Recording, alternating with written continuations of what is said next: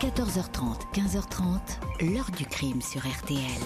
Jean-Alphonse Richard. Il y a eu violence. On a tenté de le transporter, on a essayé de le tirer.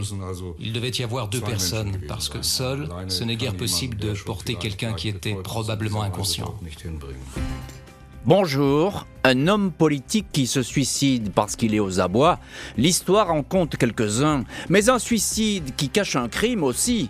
L'affaire Uwe Barschel se classe dans cette deuxième catégorie. Barschel était surnommé le Kennedy allemand, un député et ministre promis à un bel avenir. Il était tout simplement appelé à diriger son pays et à devenir un jour chancelier, jusqu'à ce qu'on le retrouve mort à l'automne 1987 dans la chambre d'un palace suisse.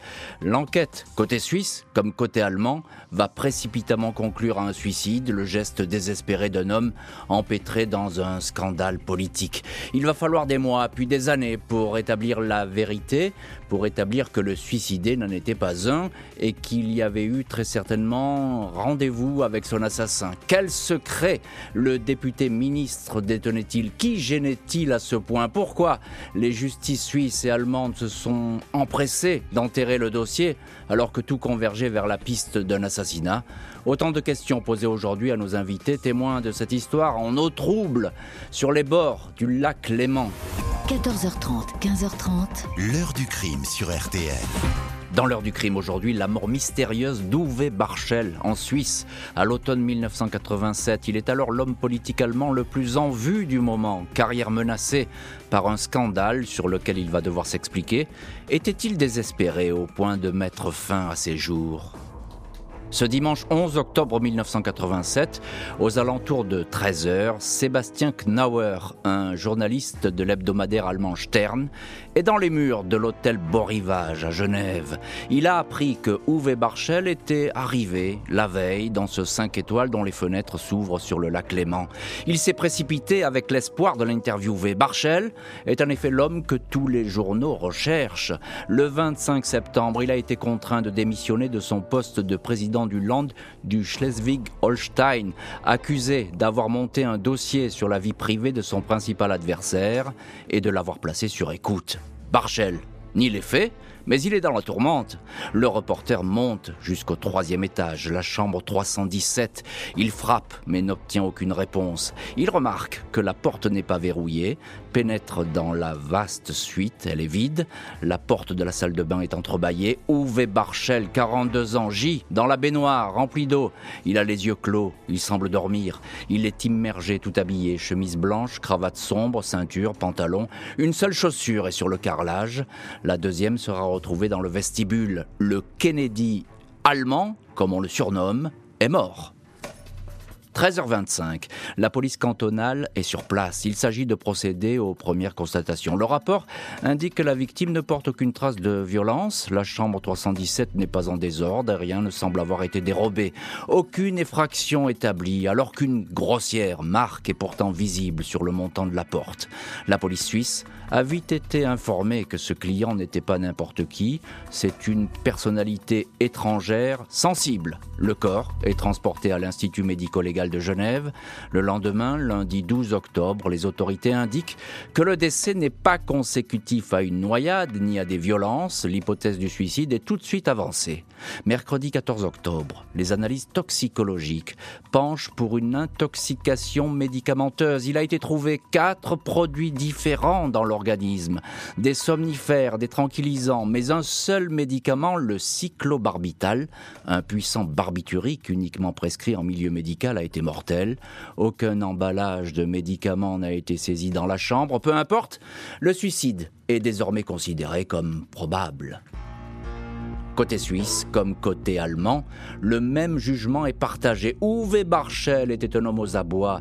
Il était convoqué le lundi 12 octobre devant la commission d'enquête réunie à Kiel, au nord de l'Allemagne, son fief. Il n'aurait pas supporté le déshonneur et aurait choisi d'en finir. L'épouse Freya Barchel ne croit pas une seconde à un tel scénario. Elle évoque d'emblée un assassinat.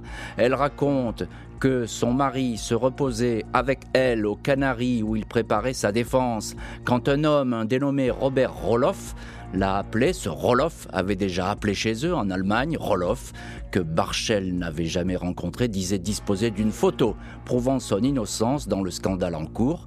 Il l'a donc rejoint à Genève. Ouvé est tombé dans un piège, affirme sa femme. Même son de cloche de la part du frère de la victime, il vit en Suisse. Ouvé l'a appelé dès son arrivée au beau rivage. Il allait bien, rien vraiment d'un désespéré. Il disait avoir un rendez-vous avec un homme pour une remise de documents. Il était déterminé et prêt à s'expliquer lundi en Allemagne.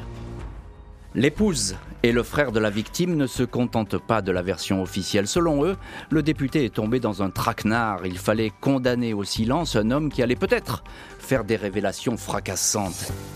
La juge genevoise Claude Nicole Nardin penche pour le suicide mais se refuse à trancher de manière claire. La magistrate semble soumise à un flot d'informations contradictoires et à des expertises qui manquent de clarté. De toute évidence, l'enquête de la police cantonale a été bâclée. Les oublis et les couacs sautent aux yeux. Les exemples abondent. Un photographe de l'identification judiciaire était bien sur place, mais pourtant le dossier ne comporte aucune photo de la victime dans la baignoire ainsi que dans la chambre.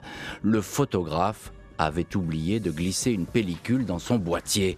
Les seules photos de Barchel mort sont donc celles prises à la volée par le journaliste du Stern qui a découvert le corps. Autre interrogation, les traces d'un produit retrouvé sur le tapis de bain, sur un linge jeté plus loin et sur l'une des chaussures du défunt, toutes craquelées par l'effet du mystérieux produit, aucune de ces pièces n'a été expertisée, tout comme le fond de liquide se trouvant dans une petite bouteille de whisky retrouvée dans la chambre, liquide plutôt épais pour du simple scotch. Quant à la bouteille de Beaujolais commandée par Uwe Barchel auprès du room service avec deux verres, elle est introuvable. Le lit n'était pas défait, même l'heure du décès manque de précision, la température de l'eau de la baignoire, qui aurait pu aider à établir cette heure de la mort, n'a curieusement pas été mesurée. Les autorités allemandes s'en tiennent à la thèse du suicide. Elles répètent que Barchel a bel et bien utilisé des procédés déloyaux pour abattre un adversaire politique et qu'il s'est fait prendre la main dans le sac. La famille veut, elle, relancer des investigations défaillantes. Les proches saisissent ainsi le professeur zurichois Hans Brandenberger, légiste à la retraite mais qui fait toujours autorité. Le médecin toxicologue reprend toutes les données. Il établit formellement que, dans l'ordre, la victime a tout d'abord ingéré trois substances qui étaient des calmants et des somnifères. Il se serait alors retrouvé dans un état semi-comateux qui ne lui aurait en aucun cas permis d'ingurgiter tout seul le quatrième médicament, celui qui lui a été fatal, le cyclobarbital. Une personne l'a donc aidé à prendre ce produit ou l'a forcé à le boire. Par ailleurs, les légistes auraient fait des découvertes intrigantes, à savoir des lésions dans la narine gauche et dans le larynx, comme si on avait voulu introduire ici un tube flexible. Décembre 1987, la juge Nardin reçoit un courrier anonyme en provenance de Kiel, capitale du Schleswig-Holstein, le land allemand longtemps dirigé par Uwe Barschel. Le courrier indique la présence à Genève, le jour de la mort du politicien, d'un agent des services secrets de la République fédérale allemande, un certain Werner Maus. Celui-ci existe vraiment. Il se trouvait effectivement non loin du beau rivage. Quand Barchel est décédé, Werner Maus séjournait dans un palace voisin, le Richemont. Werner Maus, jamais interrogé, laissera entendre qu'il n'a jamais croisé la victime. C'était une simple coïncidence. Début 88, la juge conclut officiellement au suicide. Dans ce climat trouble, la famille de la victime est plus que jamais déterminée à connaître la vérité, mais il va s'avérer que dès lors qu'on s'approche de ce dossier, on peut le payer de sa vie. Avant même que la juge genevoise mette un point final aux investigations, l'avocat de la famille Douvé Barchel, maître Jacques Barillon, a pris les devants en déposant une plainte avec constitution de partie civile pour assassinat. Il n'empêche, les investigations sont au point mort. Deux ans et demi plus tard, la famille reçoit la visite du détective privé le plus en vue de Genève, Jean-Jacques Grissen, expert en mission particulière, comme il se présente lui-même. Grissen est plus que jamais l'homme de la situation. Il a ses entrées dans la la police, tout comme dans les services secrets, mais surtout, il affirme connaître l'agent de renseignement Werner Maus, l'espion allemand qui était en Suisse le jour du décès. Il raconte que ce dernier lui avait demandé de placer des micros dans la chambre 317, la chambre louée par Uwe Barschel, opération avortée à la suite d'un désaccord. Grissen ajoute que Maus était bien sur place au beau rivage le jour du décès. Il se propose donc de reprendre l'enquête à un ami journaliste de la tribune de Genève. Il dira avoir découvert un univers très dangereux et avoir peur.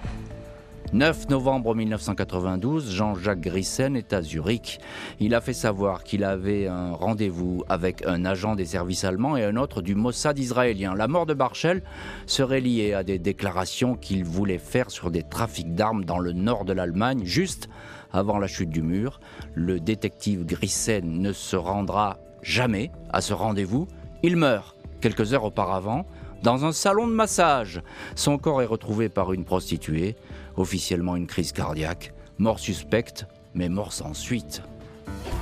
Trop de questions et trop de doutes, décidément. Les justices suisses et allemandes décident, chacune de leur côté, de rouvrir enfin le dossier sur l'étrange suicide de la Chambre 317. 1993, soit sept ans après la mort d'Uwe Barschel, le procureur de Lübeck, Heinrich Wille, relance l'enquête. Les événements sont en train de se précipiter. Coup de théâtre, le rival du politicien a fini par avouer que Barschel n'avait jamais cherché à lui nuire. Il a menti. Une commission d'enquête parlementaire réhabilite tardivement Uwe Barschel. Le procureur découvre lui des éléments troublants. La bouteille de whisky retrouvé dans la chambre contient bien des traces de médicaments. Quelqu'un a essayé sans succès de la nettoyer. Les traces trouvées sur le tapis de la salle de bain sont celles d'une substance qui permet de faire pénétrer un médicament à travers l'épiderme, à travers la peau, sans piqûre. Produit qui a coulé sur une chaussure et a endommagé le cuir. Un bouton de chemise de la victime a été arraché il y a eu violence, il y a eu un coup porté avant la mort, il devait y avoir deux personnes en plus de la victime dans la chambre, croit savoir le procureur, qui ne peut toutefois pas apporter de preuves. Après cinq ans d'investigation spectaculaire, on lui demande d'arrêter les investigations, il refuse. En 1998, il est dessaisi. À Genève, le procureur général Bernard Bertossa a lui aussi rouvert un dossier resté sur une présomption de suicide. Le magistrat doute de cette explication, mais en dépit de ses efforts, il ne parviendra pas à interroger le maître espion allemand Werner Maus, tout comme il ne parviendra pas à identifier le mystérieux Robert Roloff qui avait attiré Barchel à Genève. Dans un carnet retrouvé après sa mort, le politicien avait écrit La rencontre avec RR, les initiales de Robert Roloff s'est bien passé. Il m'a raconté beaucoup de choses. Dans les heures suivant cette annotation, Barchel mourrait dans la chambre d'hôtel de Genève. Malgré la relance tardive des investigations, les enquêtes allemandes et suisses, trop longtemps focalisées sur la piste unique du suicide, ne vont pas aboutir. La famille va se retrouver face à un insondable mystère. Ni la justice suisse ni la justice allemande ne sont parvenus à éclairer le ténébreux dossier Uwe Barschel. Les conditions de la mort d'un politicien qui était appelé à un brillant avenir restent éminemment suspectes. Le mobile, quant à lui, est fluctuant. Barschel a-t-il été tué à cause de secrets qu'il aurait pu divulguer? Par exemple, un trafic d'armes à grande échelle mêlant Allemands, Israéliens et Iraniens Uwe Barchel serait-il devenu trop dangereux et trop imprévisible, un gêneur qu'il fallait éliminer? Voulait-il encore se venger de la CDU, le parti dont il portait les couleurs et qui devait l'amener au sommet du pouvoir, mais un parti qu'il avait laissé totalement tomber? Autant de questions sans réponse. Freya Barchel, sa veuve, et Heike Barchel, son frère, n'ont jamais pu percer le secret de cette mort douteuse, la fin d'un homme qui en savait peut-être trop, mais n'avait pas mesuré les dangers qui l'entouraient. L'heure du crime, présenté par Jean-Alphonse Richard sur RTL.